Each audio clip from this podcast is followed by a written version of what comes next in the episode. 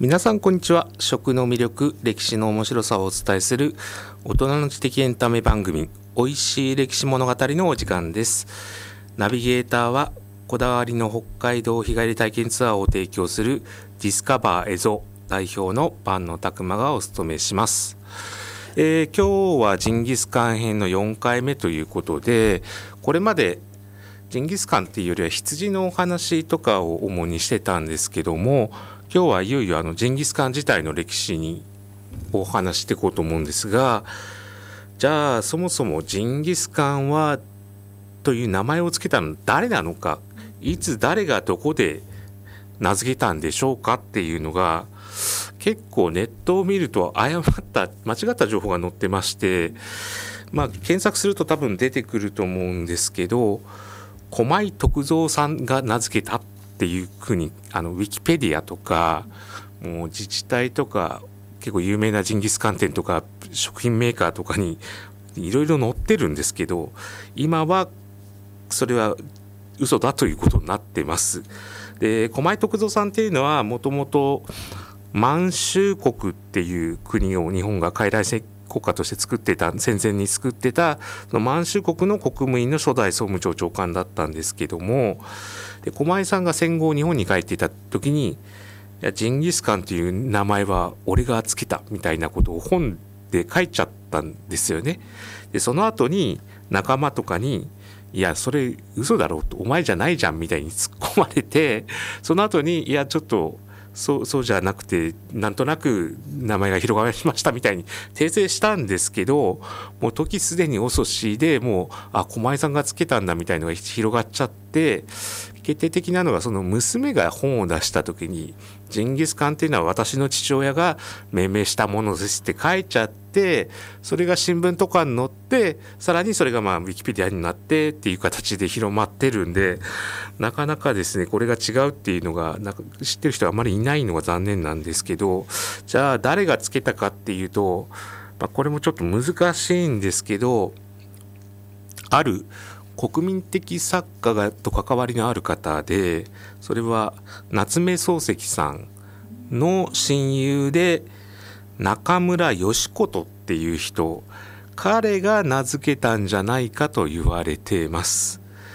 えー、この中村義琴っていう人はあの満州にあった南満州鉄道の総裁だったんですよね。で夏目漱石とこの中村義子とはもう学生時代から親友で、まあ、義子とってあの是が非でもの是非の是っていう字に公園の公って書くんですけどそれで是公って夏目漱石は呼んでて是公と夏目漱石は本名夏目金之助なんで金ちゃん是公金ちゃんって呼び合う中で1年ぐらい一緒に住んでたんですね学生東大出身ですけど東大の時代に。一緒にアルバイトして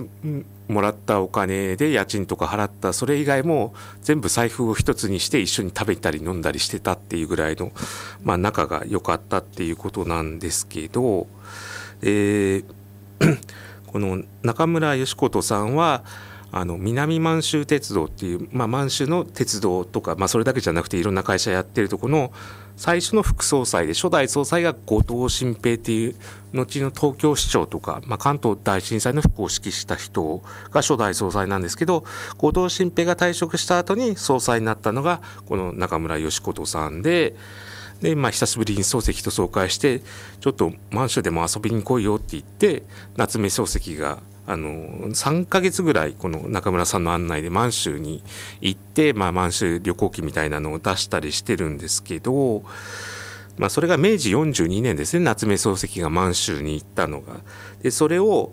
本にして後満館ところどころっていうのであのレポを出してるんですがこの時代はまだジンギスカンっていうのがなくて一文字もジンギスカンという名前は出てこないんですが夏目漱石が行った4年後に彼を案内したその中村義琴さんがあの書いた文章の中で初めてジンギスカンっていう文字が出てくるんですけど彼は自分の部下の、まあ、南満州鉄道の幹部たちに招待状を送ってるんですね。それが大正2年の11月9日ででそこの文章があの簡単に言いますと小生藩旅行の際北京においてジンギスカン時代のすき焼き鍋なるものを発見し候痕跡6時拙者邸においてすき焼き会愛催し候と要はどういうことかっていうと、まあ、この前あの旅行で北京に行きましたと。で北京に行ったら、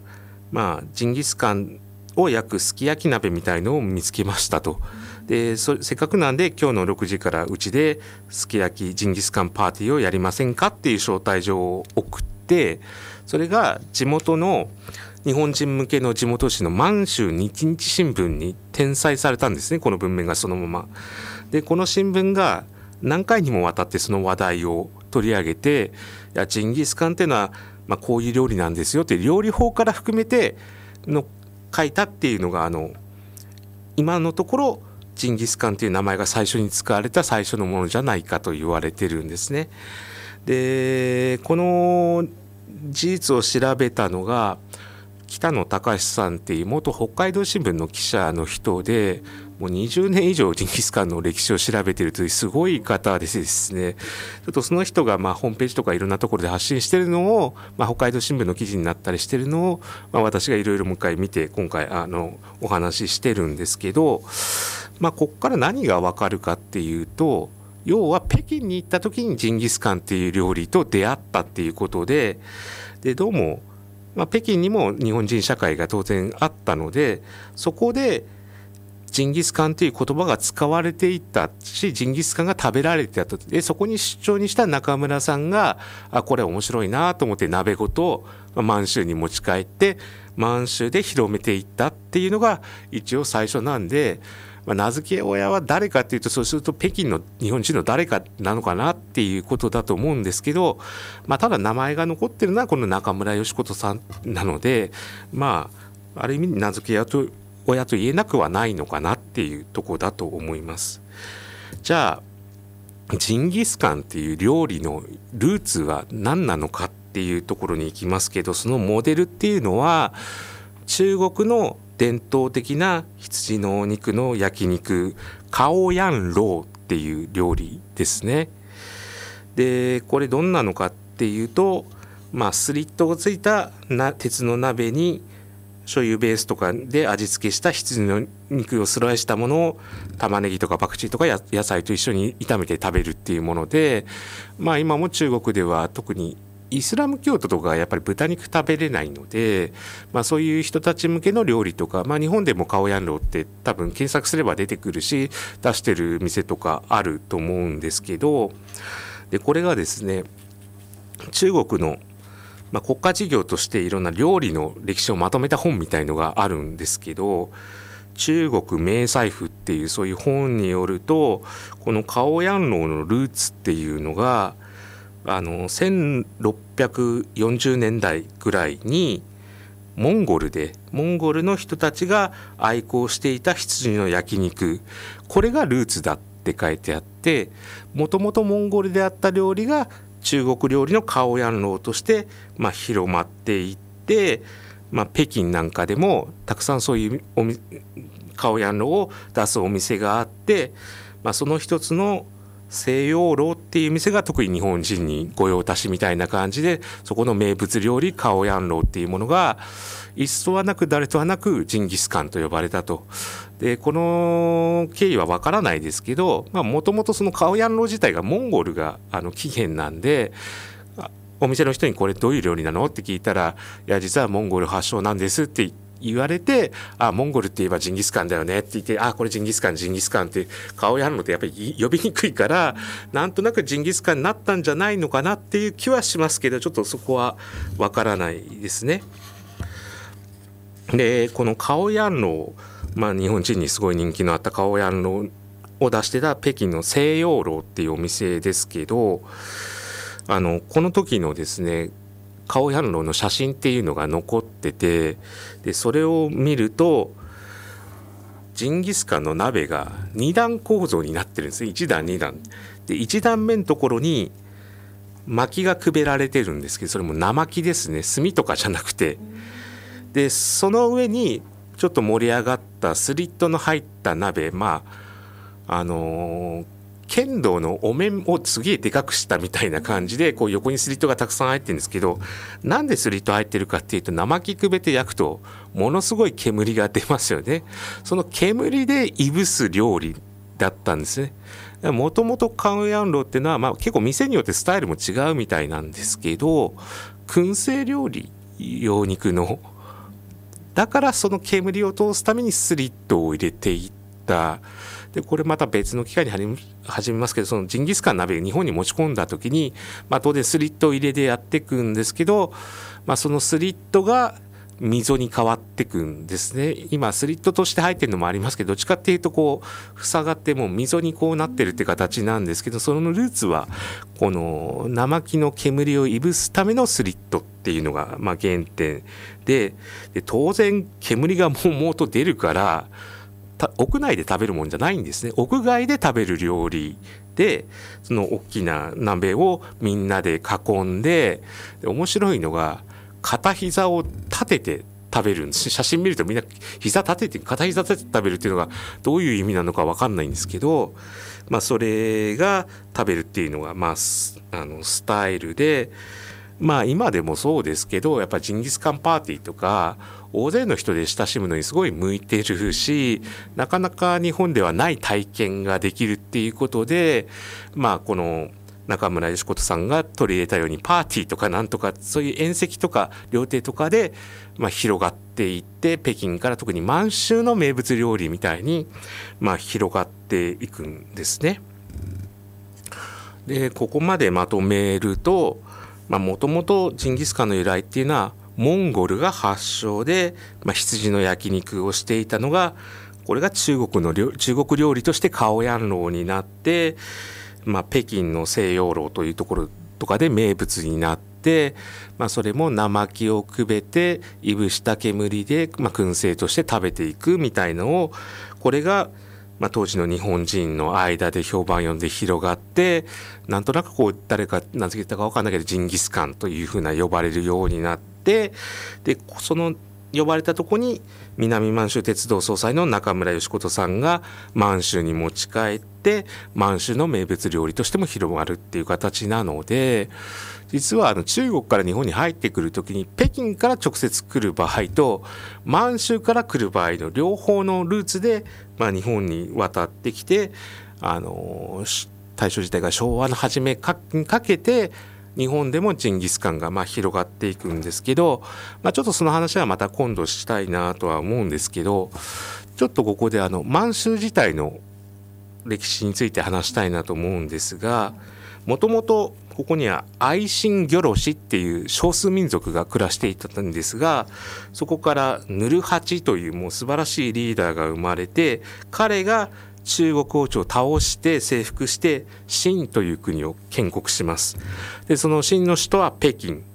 でももともとルーツは満州なので満州と北京はほぼ同じ文化圏だし、まあ、料理もほぼ同じ北京料理圏っていうことになるんですね。でそこからだいぶ下って日露戦争が起きた時その原因っていうのは要は満州あとはまあ朝鮮ですねこの支配権をめぐってロシアと、まあ、日本が戦うっていうことになるんですけど、まあ、実は当時の日露戦争を指導してた参謀長の児玉源太郎さんが、まあ、戦争の前に部下にある命令を出すんですね。でそれ何かっていうとイギリスの東インド会社を調査しなさいっていうで東インド会社っていうのは単なる貿易会社じゃなくてインドを植民地配するための経営の実際的な中枢を担ってたんですね。でもう児玉源太郎は戦争の後に満州をどう経営していくかってことまで考えて、まあ、部下に命令したのがあの後藤新平っていう、まあ、後に南満鉄の初代総裁になるんですけど後藤新平と児玉源太郎はもう日露戦争の前は台湾総督府っていうところで上司と部下の関係で総督がまあ児玉源太郎でその部下が後藤新平だったわけで、まあ、この人がまあ見学してあの出したのがこの東井戸会社をモデルに南満州鉄道株式会社っていうのを作って表向きは鉄道の経営をするっていうことを装うけど実際には日本の植民地経営をもう具体化していく会社を作るんだっていうのがこの2人の計画でなんでその日露戦争後実際に南満鉄作って後藤新平がまあ総裁になって進めていって鉄道だけじゃなくて農産物炭鉱製鉄所港湾電力牧畜ホテル航空会社なんていう多岐にわたる事業を展開して、まあ、さらには行政も把握してまあ、この地域の土木衛生事業とかさらには税金も集めるっていうことになってくるともはや企業ではなくこれはあのもう植民地を経営する、まあ、一大中枢機関として、まあ、なっていくわけで、まあ、そのそれが日露戦争の後に起きたんですけど満州国っていうのが満州事変が起きてからまあ、あの植民地になるのは昭和6年なんですがもうその実は20年以上前から、まあ、実質的には支配が進んでいたっていうことなんですけど、まあ、今の我々にとちょっとわからないかもしれないですけど戦前のスローガンで「満蒙は日本の生命線である」っていう言葉があるんですけど満蒙っていうのは満は満州の満蒙は蒙古モンゴルのことですね。満州とモンゴルがすごい大事ですよということで産業面とか文化面でも、まあ、相互に日本とその満州っていうのが交流があってお互いに強い影響を及ぼすんですが、まあ、その代表がジンギスカンで相互に交流がある中で満州から日本にジンギスカンが持ち込まれて、まあ、いろんな形で広まっていくんですけど、まあ、どのようにその満州とか北京由来のジンギスカンが日本で広まっていったのかっていうことについてはまた次回こうお話ししたいと思います。今日もどうもお聞きいただきありがとうございましたした。